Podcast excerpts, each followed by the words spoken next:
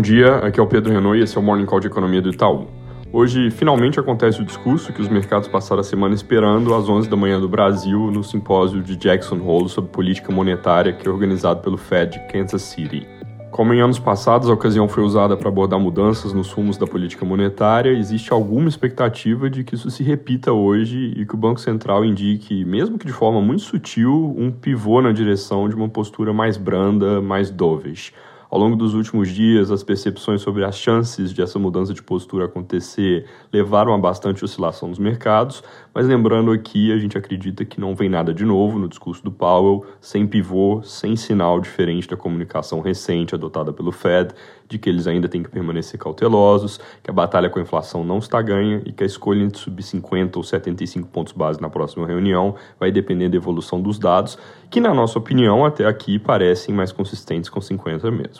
Apesar de o prato principal ser o discurso das 11, tem vários outros membros do FOMC falando antes disso, Bostic, Harker e Bullard. O Jackson Hole também pode gerar notícias em função de painéis de debates e apresentação de trabalhos, mas além desse evento hoje, tem divulgação do PCI de julho, que é o índice de inflação preferido pelo Fed, que deve ter queda no núcleo, como eu já comentei aqui algumas vezes, porque tanto inflação ao consumidor quanto no atacado tiveram um mês fraco.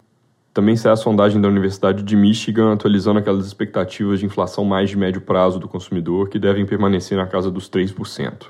Na Europa, ontem a ata da última reunião do ECB veio com um tom um pouco mais brando que o esperado, porque mostrou, em vez de consenso para a decisão por subir 50 pontos, é, oposição dentro do comitê, alguns membros votando contra, é, e também afirmaram ali que os 50 em julho foram uma forma de adiantar altas futuras. Com essa comunicação fica praticamente fora da mesa um novo aumento de ritmo, até porque também tem toda a perspectiva de recessão pela frente. Diminuição de ritmo, por outro lado, ganha alguma força, mas a gente acha que o mais provável agora para setembro ainda é outra alta de 50.